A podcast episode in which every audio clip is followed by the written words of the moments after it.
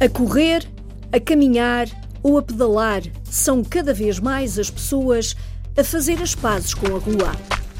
Vamos fazer exercício e procurar resposta para a pergunta: qual é o limite do nosso corpo? Essa é a pergunta do milhão de dólares. Ouvimos o fisiologista José Soares e assistimos ao treino da culturista Mónica Duarte.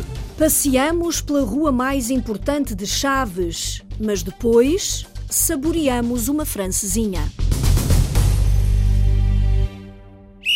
Só neste país é que quem critica a arbitragem ganha os jogos. Quem perde as eleições é que governa.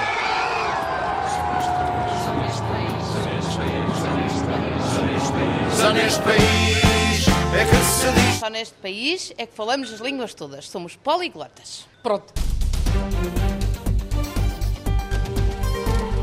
Só neste país é que há combustível caríssimo.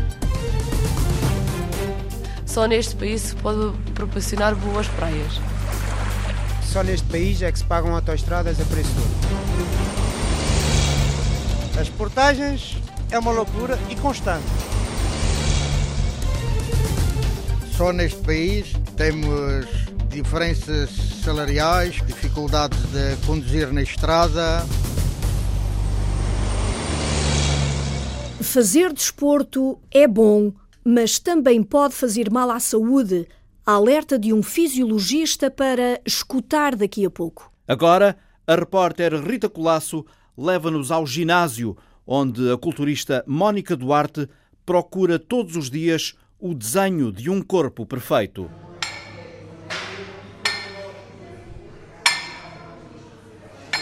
Um, dois, 16. Mónica Duarte puxa 16 quilos de ferro em cada braço de um corpo trabalhado ao milímetro para responder a um padrão. Corpo em X, em que os ombros e as coxas têm que estar mais ou menos no mesmo diâmetro e a cintura fina.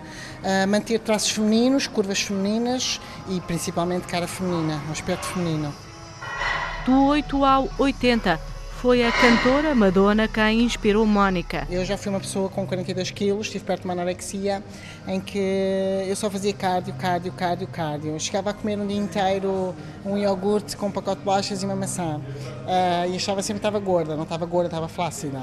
Uh, e olhava sempre para, para o meu ícone e, e gostava que era a Madonna. Eu dizia, eu quero os braços da Madonna. Só que não sabia como, não via contornos. Eu gostava de ver os contornos. Olhando para os contornos da situação, o corpo de Mónica Duarte, ainda bronzeado, está no tom certo da vitória que há poucos dias arrecadou. Tive a última competição deste ano no domingo, que foi a Taça Carlos Rebolo, antiga Taça de Portugal.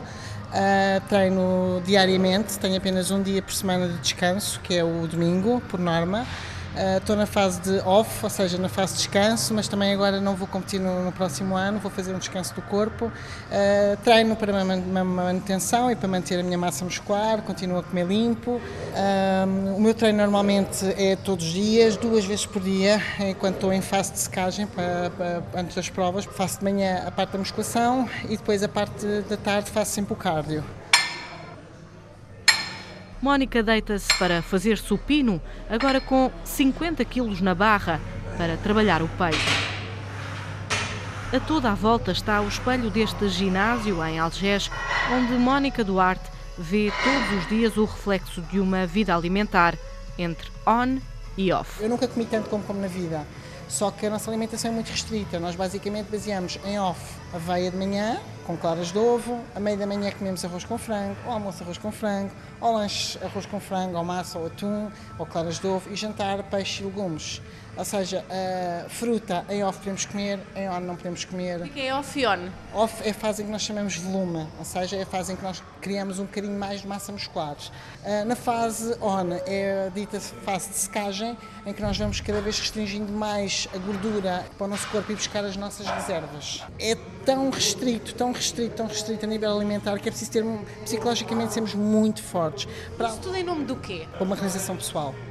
É lógico que só vai para isto quem tem sonhos. Ou seja, de se ultrapassar a si própria, é isso? Exatamente. Para colmatar as restrições alimentares, Mónica também toma suplementos como vitamina C ou proteína, mas admite já ter recorrido a outras substâncias de venda ilegal sem receita médica que ajudam a desenvolver os músculos, como esteroides anabolizantes. Uh, lá, lá está, nós temos que levar o corpo ao limite e às vezes o corpo também não aguenta certas determinadas coisas e tem que, ser, uh, tem que ter sempre uma ajuda. Mónica já alguma vez tomou? Uh, não vou dizer que não nem que sim, é, se calhar já tive, não, se calhar não aquilo que pensam, mas tive alguma ajuda, claro que sim, mas, mas opto sempre pelas coisas mais naturais possíveis. Ricardo Jerónimo, preparador físico de Mónica, prefere sublinhar o esforço. Acreditei sempre nela, acreditei que pelo menos um atleta que tenha força de vontade e que tenha objetivos, não é?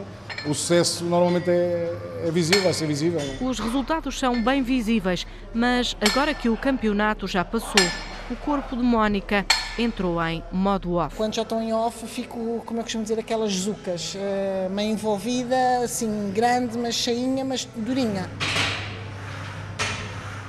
Depois do ginásio, a repórter Rita Colasso conversou com o fisiologista José Soares para perceber se há resposta para a pergunta: qual é o limite do corpo?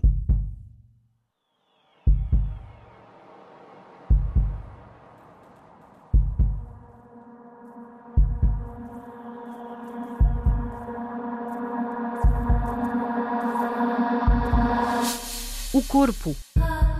Essa máquina que nos desafia a cada batida do coração. Será que o fisiologista José Soares sabe qual é o limite do corpo humano? Essa é a pergunta de um milhão de dólares, não é? Professor de Fisiologia há mais de 30 anos, José Soares também dá consultas e ajuda a perceber como funciona ou pode funcionar o organismo. E ele, como ninguém sabe. Eh, se tu não paras, o corpo para-te. E aquilo que nós estamos a assistir é uh, cada vez maior número de situações em que o corpo entra em falência. E até para o exercício há um stop. Pouco exercício é mau para a saúde, demasiado exercício é mau para a saúde também.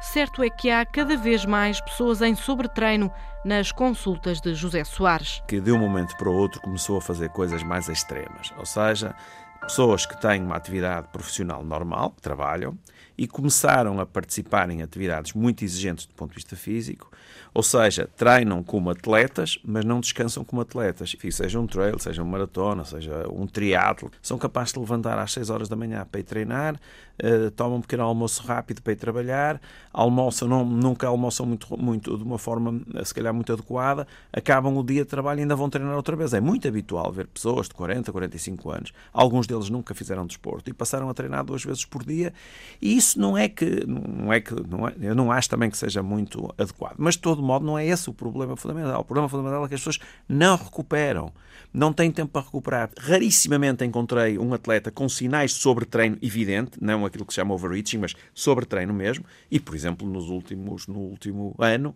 acho que já vi cinco pessoas acima dos 40 anos com sinais de sobretreino.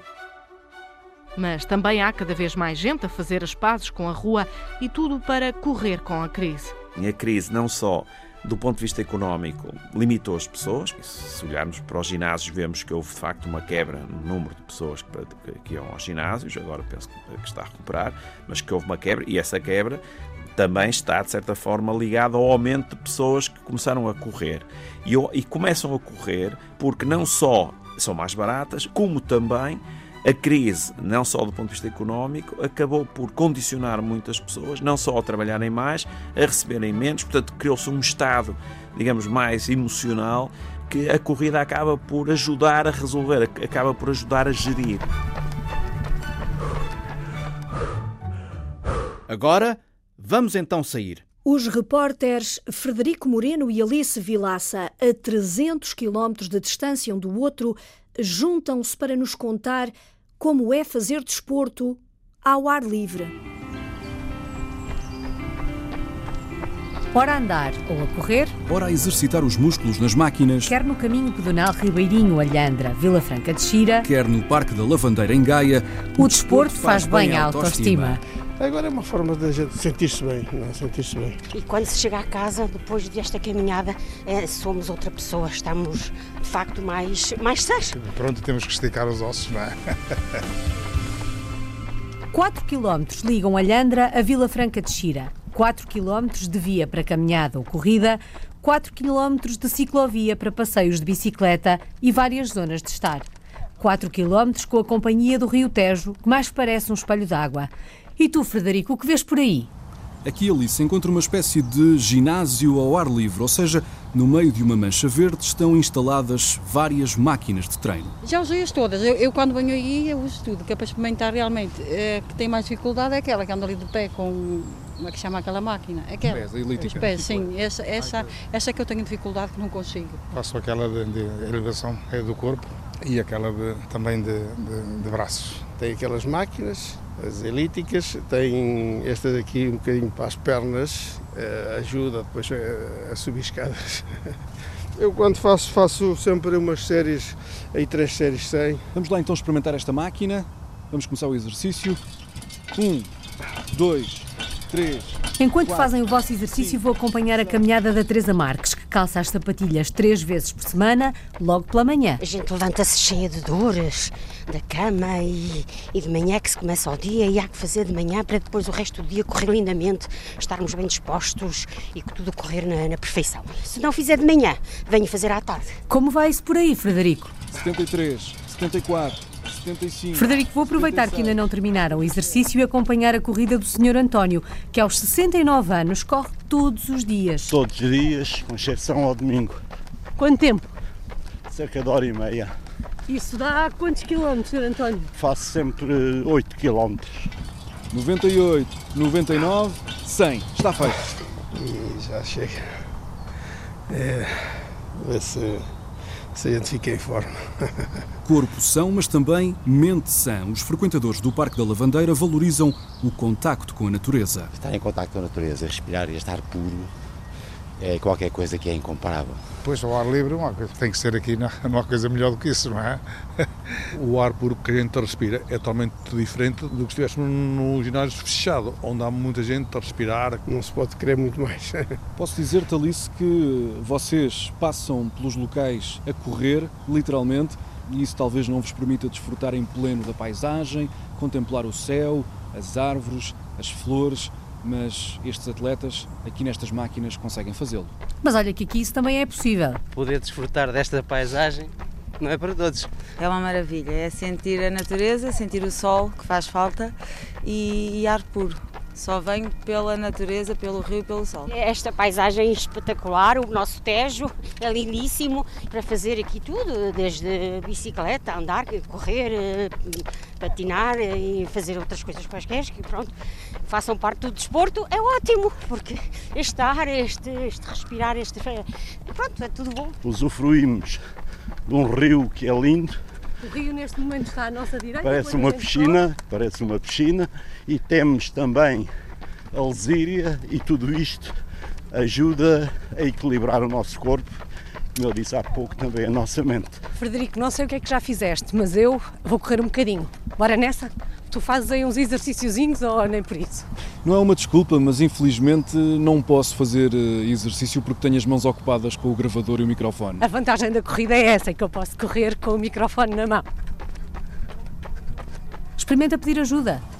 É uma questão depois de articular, porque a primeira vez, quando se faz a primeira vez, não é fácil. Pronto, estou convencido, vou então experimentar aqui uma das máquinas. Vamos então fazer o movimento para a frente, para trás, enquanto falo contigo.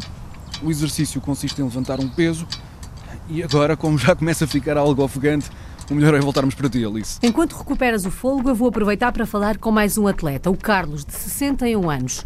Vamos lá saber com que frequência é que faz estes treinos. Todos os dias. Eu faço uma média de 16 km. Venho da Castanheira até lá embaixo ao Museu da Lhandra e regresso à Castanheira. Dá 8 km para cada lado. Ora, 16 quilómetros todos os dias. Durante quanto tempo? Quanto tempo é que dura a sua caminhada? Duas horas e qualquer coisa. Porque eu tenho uma doença crónica que é os diabetes e é o melhor remédio que tenho para a minha doença é esta caminhada. E por aí, Frederico, usam muitas máquinas? Praticamente todos os dias. Tento fazer disto mais ou menos uma rotina diária, independentemente da hora do dia, para manter uma boa saúde física. Todos os dias. Estou aqui todos os dias. Para não estar parado, é isto que faz, que é, que é para não estar em casa no, no sofá. Vou para ali para olho para uma brincadeira às vezes. Veio com o Natito e estou aí a brincar com ele. aqui o parque infantil mesmo ao lado. Sim, sim, sim. E a gente, enquanto está ali um bocadinho na máquina, sempre deita uns olhos para os miúdos e está ali entretida na máquina. Tudo isto e ainda se poupa na mensalidade de um ginásio. Depois de uma reportagem suada no Parque da Lavandeira, em Gaia, está na hora de um banho. Bom descanso, Frederico. Já eu vou dar descanso ao microfone e aproveitar para fazer a minha corridinha.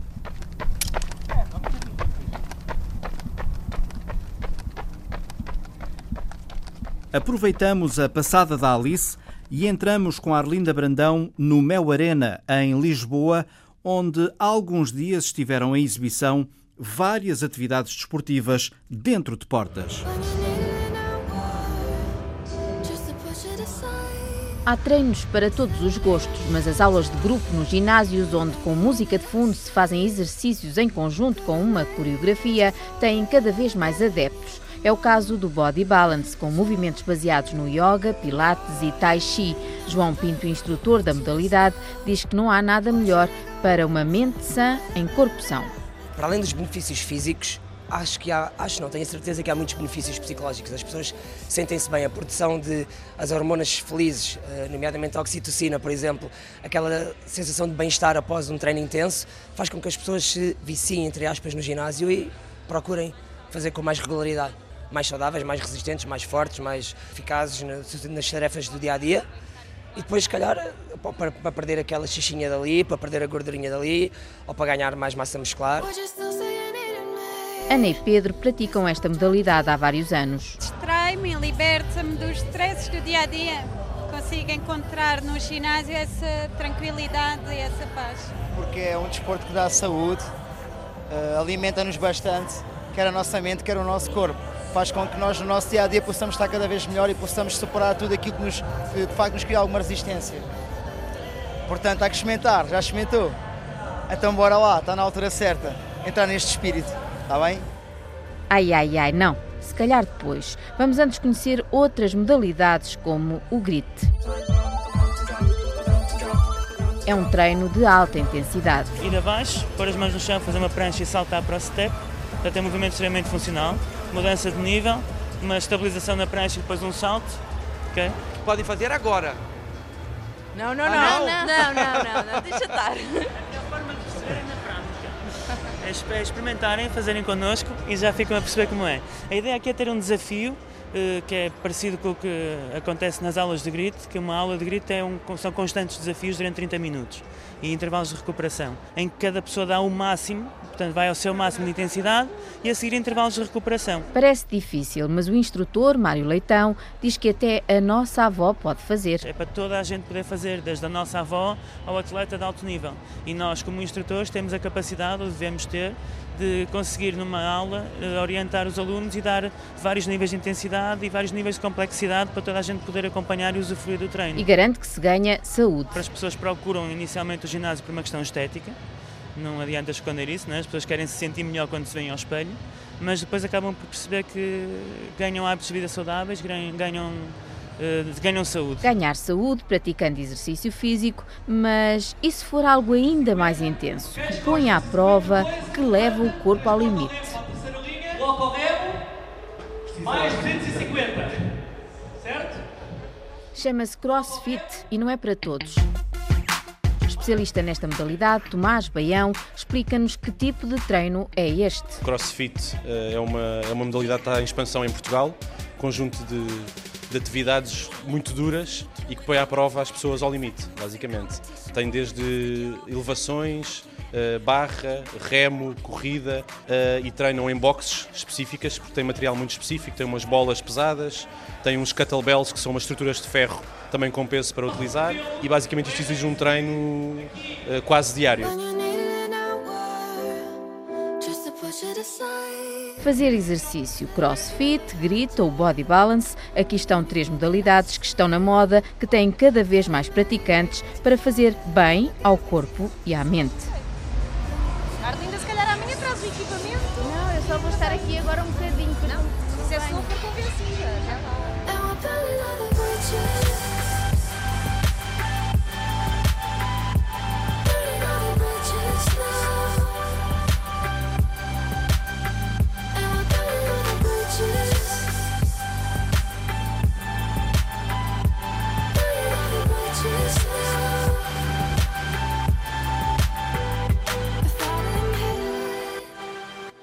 E em família?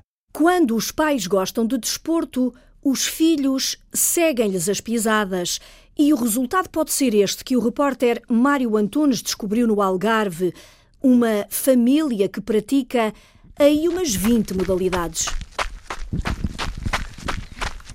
Normalmente saio de casa, que é nas Gambelas, e vou para o Luto. Outras vezes vou para o Parque Ribeirinho. E por exemplo, agora vamos fazer quanto, que distância? Eu corro por tempo, meia hora, 40 minutos. Ir a passo não basta, é preciso correr para acompanhar a Elsa.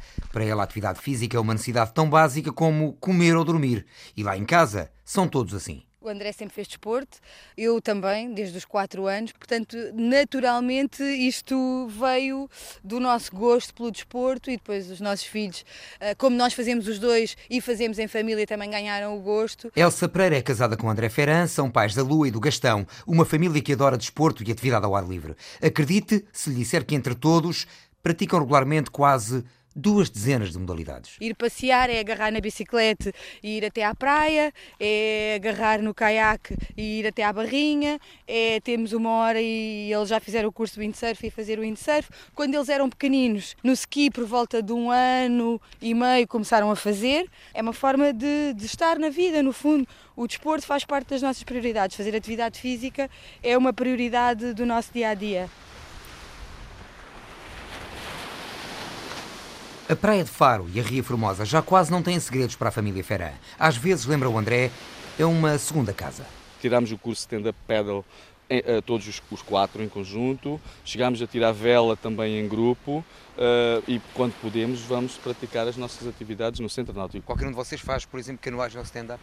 Sim, sim, sim, sim, sim. Ele, inclusivamente, eles já vieram connosco na expedição da Ria Formosa, foram fazendo trajetos connosco, de, de, tanto da Vira até Faro, que iam no barco de apoio, mas também iam fazendo as suas primeiras aproximações e experiências na, em, em longas tiradas, né? portanto aquilo já é uma canoagem diferente. Já tivemos quase todas as modalidades de, portanto, que o, que o Centro Náutico, por exemplo, nos proporciona. Não é? Qual é a tua posição preferida no campo? Uh, médio centro. Campo de futebol de Gambelas. É lá que o Gastão de 13 anos apura o drible que a equipa desenvolve nos iniciados do Sporting Farense. Mas o futebol é só uma das muitas paixões do Gastão. Também faço stand-up paddle, uh, também windsurf e já fiz os cursos de, do Centro Náutico todos. Tiramos todos o curso ao mesmo tempo. Se éramos os quatro. E já chegaram a estar na água todos ao mesmo tempo a fazer pedal ou não? Sim, várias vezes. E quem é o melhor? Sou eu. e nas outras modalidades? Também. Como por exemplo no ski. Faço ski desde pelo, pelo menos dos 5 anos. Tens ido sempre? Uh, sempre que há, há dinheiro para ir, tentamos ir. Quando não há, ouvi dizer que vocês fazem uma poupança para ajudar os vossos pais. Exatamente. Já demos 200 euros para tentar ir um ano.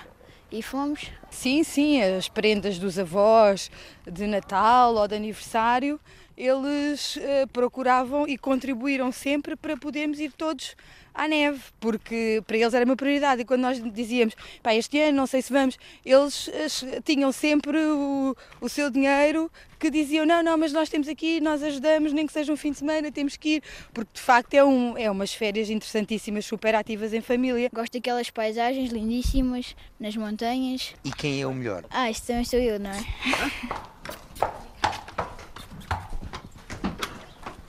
A Lua, de 18 anos, está na escola e hoje não pode vir até Vila Moura, onde pratica habitualmente equitação. Mas a mãe, Elsa, decidiu mostrar-nos. Ela faz equitação, sim. É, pronto, é uma relação muito interessante porque é, é mais, é, para mim é mais do que um desporto, é a relação com o animal. Gosto imenso. Uh, já fez vela, já fez outras modalidades, mas agora já há alguns anos que ela faz equitação. Recentemente, quando fez 18 anos, Lua pediu aos pais como prenda um salto de paraquedas. E assim, por mar, por ar, por terra, a família Ferran não para. Nós vamos aos picos da Europa, vamos fazer arborismo, vamos descer de canoagem ao Rio Selha. E eles habituaram-se desde pequeninos a ir fazer escalada, portanto, perceberam que o risco, se houver segurança e se os materiais forem de qualidade, também hum, é seguro. E então gerir, gerem isto de uma forma completamente natural.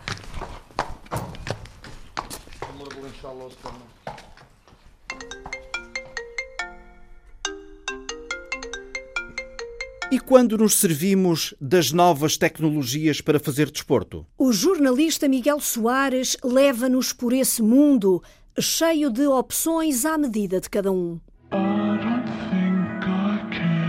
Não gosta de ginásio, mas precisa de um treinador pessoal?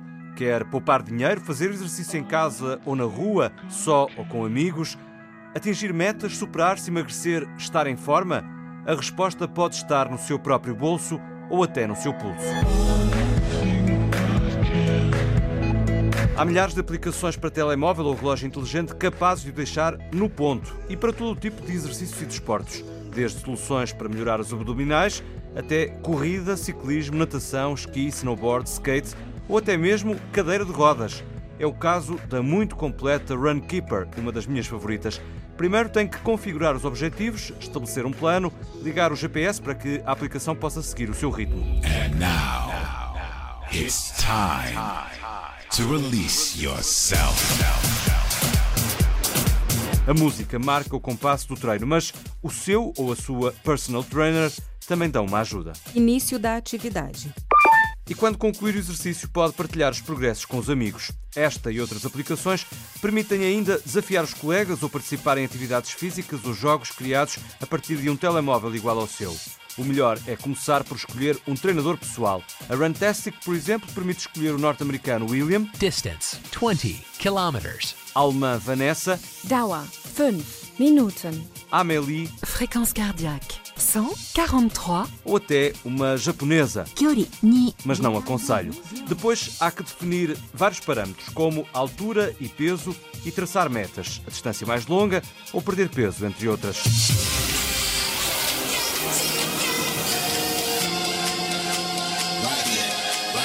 Se ainda não tiver andamento para um ritmo tão agitado, pode sempre acompanhar o treino com músicas ao seu gosto.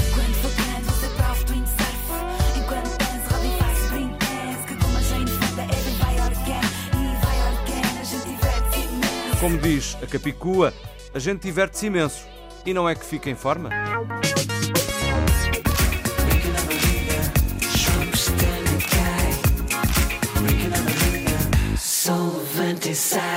Acha que já chega de exercício? É que ainda nos falta subir à Serra da Estrela. A estância de desportos de inverno abriu hoje Jorge Esteves e há novidades. Ao som da serra elétrica que corta a madeira que reveste agora toda a loja de aluguer de material e venda de forfés, junta-se o da voz orgulhosa de Carlos Varandas, o diretor da estância de desportos de inverno da Serra da Estrela. Este ano temos aqui 1200 metros. Que sintetiza sobre o novo tapete rolante que serve agora a renovada pista de iniciação, o que representa todo este elevado investimento de 700 mil euros. Portanto, uma nova estratégia, um novo rumo, um novo caminho e, portanto, para este ano, um grande investimento, nomeadamente aqui na parte da aprendizagem, porque a nossa estância continuará a ser no futuro uma estância de iniciação pelos quilómetros que tem, portanto, pistas fáceis, simples. E, portanto, começámos este ano pela pista de iniciação, com a introdução e inovação, portanto, que vai ser a grande bomba para este ano, que é este tapete com 170 metros, portanto, que aumenta o nosso débito horário, portanto, em relação ao equipamento que tínhamos, passa de 150 para 1200 pessoas hora.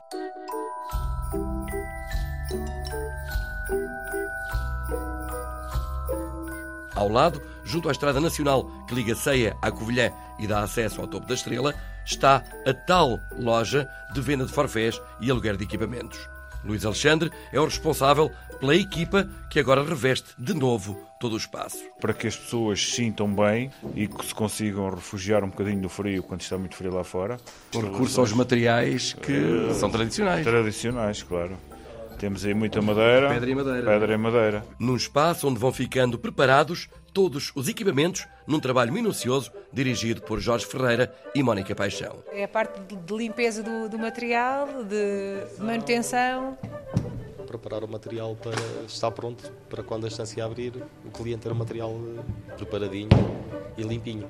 Material falamos em botas, pranchas, skis. Botas, skis, pranchas, bastões, bastões capacetes, tudo. De novo lá fora, salta à vista a palha que antecipa a neve e cobre agora o solo das pistas de ski e snowboard.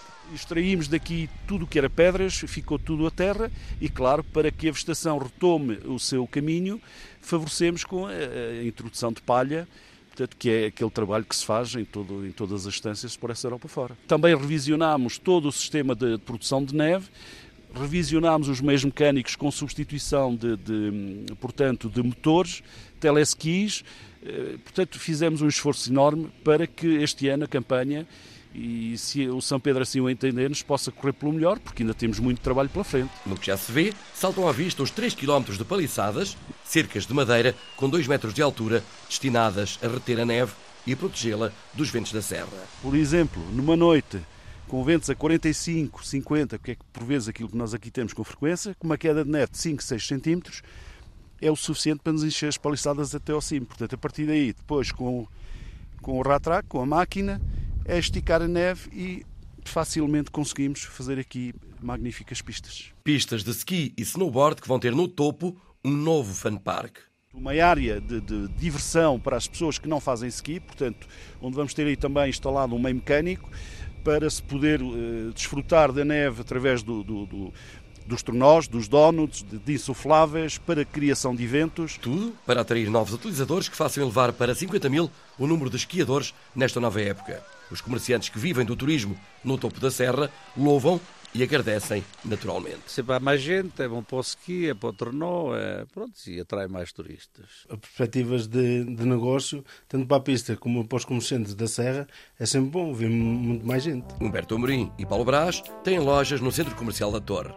Mas Luís Alexandre, que tem também negócio nas Penhas da Saúde, a meio caminho entre a Covilhã e o Alto da Serra, lembra outros beneficiários da estância. Se a estância funcionar bem, tudo funciona bem. Não só na Torre, na zona envolvente da Torre, mas nas Penhas da Saúde, na Covilhã, Fundão, eh, Belmonte, eh, Gouveia, Ceia, Louriga, toda a gente trabalha. À conta de uma estância de desportos de inverno que chega ela própria a empregar 60 pessoas nos melhores fins de semana de neve.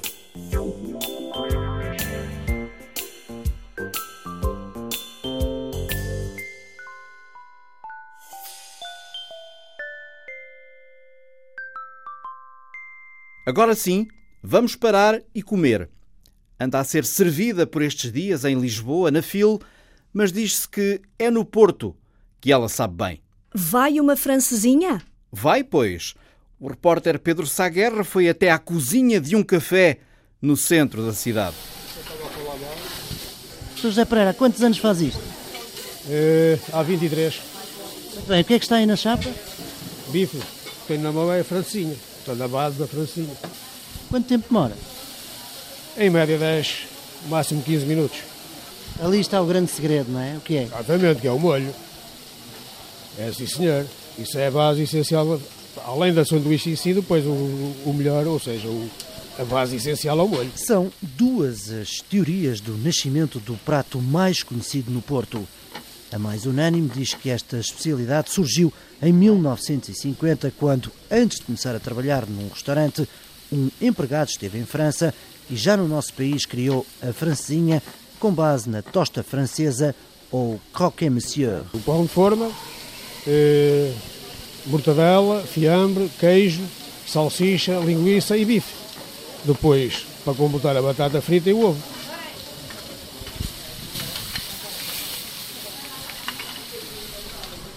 Agora vai o queijo, não é? O queijo com o fiambre em cima do bife, que depois vai ser colocado em cima da, daquela base já previamente grelhada. E aí estão prontas, não é? Esta aqui já está pronta a receber o caso, se for o, no caso o ovo. Como aquela não vai levar ovo, é coberta apenas com o queijo. Esse palitozinho é para quê? É para ela não se desmoronar, digamos. Portanto, segura mais a francinha.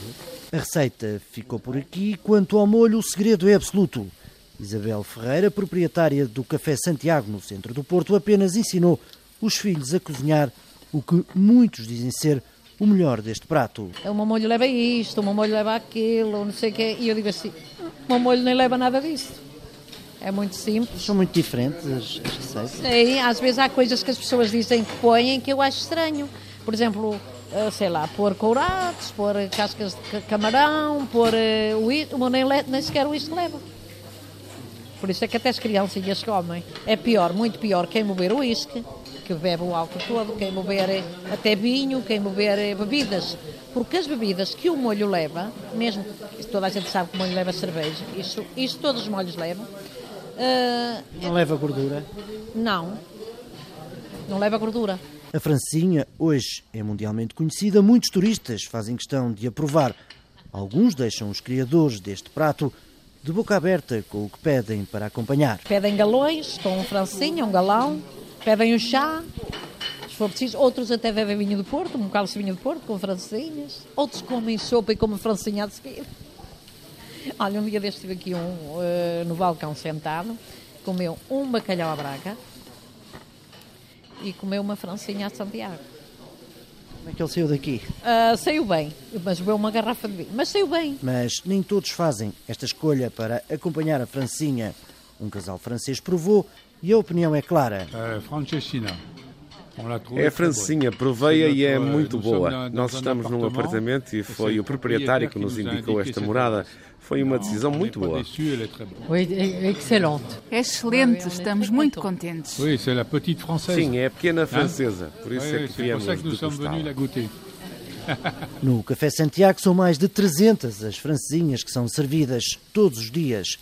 Nem a recente divulgação da Organização Mundial de Saúde de que as carnes vermelhas e processadas poderão ser cancerígenas, diminuíram o consumo desta especialidade portuense. Nada preocupa Isabel Ferreira. Como sempre, francinha. Nunca enjoo as francinhas, porque, eu sei lá, a nossa francinha não enjoa. Quantas com por semana? Ah, às vezes duas, três, conforme. Conforme apetece. Às vezes como uma tosta mista com molho, outra vez como um cachorro com molho. Como sempre qualquer coisa. As análises estão boas? Estão boas, eu nem as vejo. Só vejo da Nayane, estou, estou bem. Não preciso ver.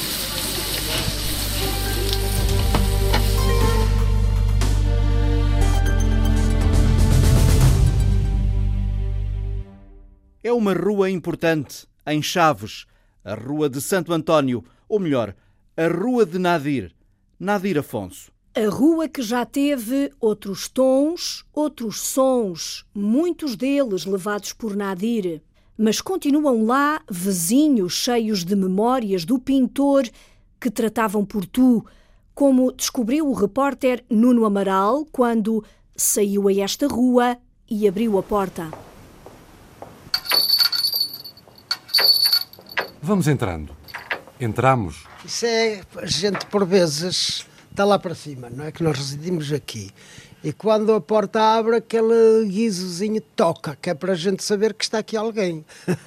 é para avisar quem vem da rua. Uma rua em paralelo tosco, uma calçada por onde passeava Nadir Afonso. Vivia, sim senhor, ali na rua, naquela casinha. Ali está a residência do homem que trabalhou com Le Corbusier, o ateliê que tinha no centro histórico de Chaves. Rua de Santo António.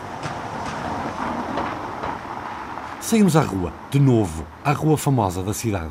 É porque é a principal rua daqui da cidade, é a Rua Santo António. Vi, vi eu, eu tratava-me por tu com Nadir Afonso. A Rua de Nadir figura que atrai afeto coletivo. Então não conheci. Nadir, e conheço a esposa. Meu marido fez, chegou a fazer eh, parte de, de uma exposição. Homem, pintor, de muitos afetos. Onde ele vivia era ali, naquela pequenina. E, eh, e onde pintava, e onde metia lá as namoradas. Além de memórias, há ritmo, há música à solta na rua de Santo António. Música, há muita música aqui nos bares.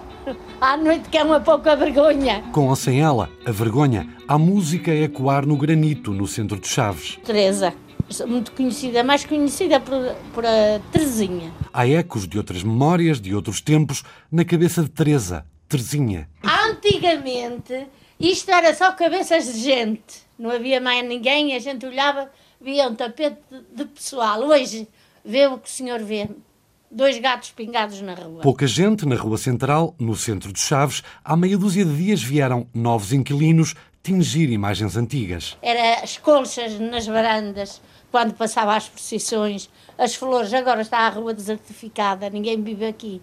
Vivemos nós e agora há muito relativamente pouco tempo, umas estudantes etas que alugaram aqui uma, um, um apartamentozinho. Mais ninguém. E Nadir? Ora, era uma pessoa alta, magrinha, assim mais ou menos como o senhor, muito magrinho, uh, uma pessoa simpática. Em metade do preciso, quem tem força de vontade. Não é vontade, é vontade.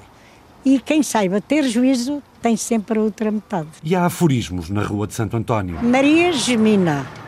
Com G. Gemina com Gui. Olha, que eu deixaram uma fortuna quando eu tinha nove anos, que que foi avaliada em 2.500 contos. E a fortuna fez com que o nome de Gemina, com G, tivesse sofrido alterações. E chamávamos 25 tostões. O nome mudou, vieram os filhos e as amizades com o pintor que por ali viveu. O Nadir Afonso é muito amigo do meu filho, era. Era amigo, inspirador, deixou sementes na Rua de Santo António. O meu filho fez ontem, era o que estava a dizer, 61 ano, que é o Mário Lino, pintor, já ouvi falar nele, e era o aluno preferido do Nadir Afonso. Voltamos à loja. Espera, Alberto Cardoso, o sonoplasta aos comandos desta rua da rádio. Afinal, Gemina ainda quer dizer um verso. Que é assim, quando eu morrer, ninguém chore. Dispensem-se a fantochada, para que chorarem depois de morta, sem vida sou desprezada. Entramos agora. Era fotógrafo e pintor também, olha. Outra inspiração de Nadir Afonso. António Rodrigues. António Rodrigues, um dos poucos habitantes da Rua de Comerciantes, que afinal também é de pintores. Ah, perfeitamente, estive lá no ateliê dele algumas vezes a vê-lo trabalhar. A mulher confirma. Meu marido fez, chegou a fazer eh, parte de, de, de, uma exposição. Voltou, Gemina? Sim, senhor. Nasci dia 13 de maio. A minha mãe queria que eu fosse Maria de Fátima. Quis a sorte que ficasse Gemina com G, que fosse vizinha de Nadir Afonso, na rua, no centro de Chaves. Esta é a rua de Santo António. E hoje, este sábado, foi a rua da rádio. Olha, olha, olha, olha. Já está a levantar fervura, olha. A rua de Nadir Afonso. E na sua rua há histórias para contar? Escreva-nos para só neste país, rtp.pt.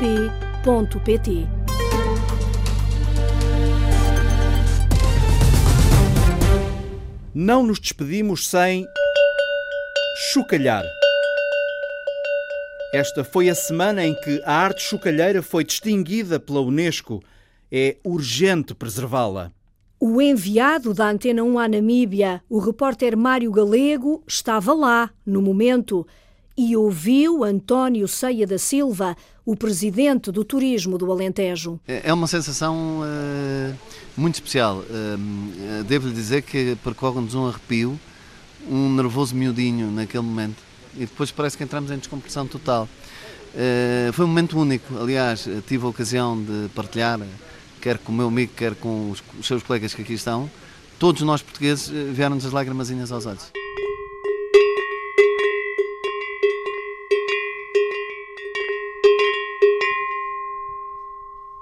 Há hoje quem diga e quem fala que tudo tem o selo da Unesco e é importante desmistificarmos essa ideia.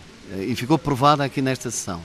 Eh, das oito candidaturas apresentadas, só cinco foram porque três desistiram previamente e duas chumbaram. Portanto, isto significa que, a nível universal, nesta área da salvaguarda urgente, foram aprovadas aqui três candidaturas.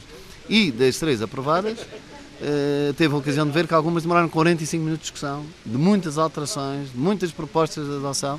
Portanto, significa que não é como às vezes nós temos sempre tendência para desvalorizar aquilo que de bom se faz no nosso país.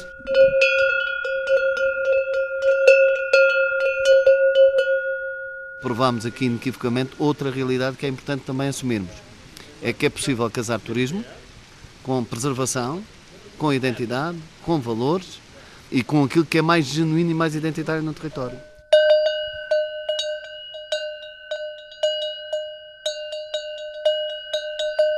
da Silva, e de onde é que lhe vem esse gosto, essa atitude perante o turismo? Sabe que é uma máxima. Mexeu consigo? Sabe que é uma máxima uh, que, que eu utilizo, que, que, é a máxima da entidade do Jornal Turismo, que nós temos a mania das siglas, e que é o chamado HTP: Humildade, Trabalho e Paixão.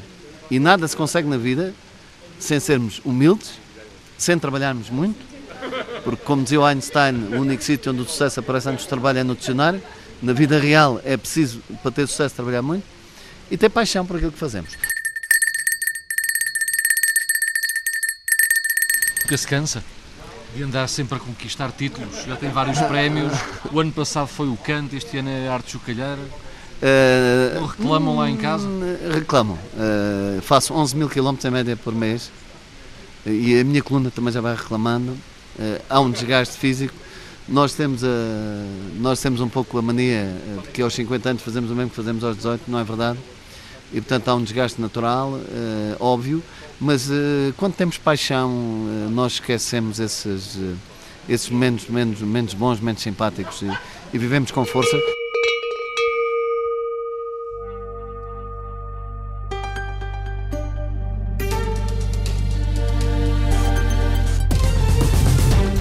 Produção de Rita Roque, Sandra Henriques e Rita Colasso. Sonoplastia de João Carrasco, Alberto Cardoso e António Henrique. Apresentação de Maria de São José e José Guerreiro. 1, 2, 3, 11, 12, 13, 73, 74.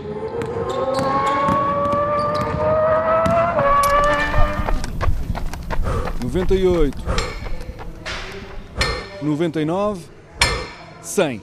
Está feito.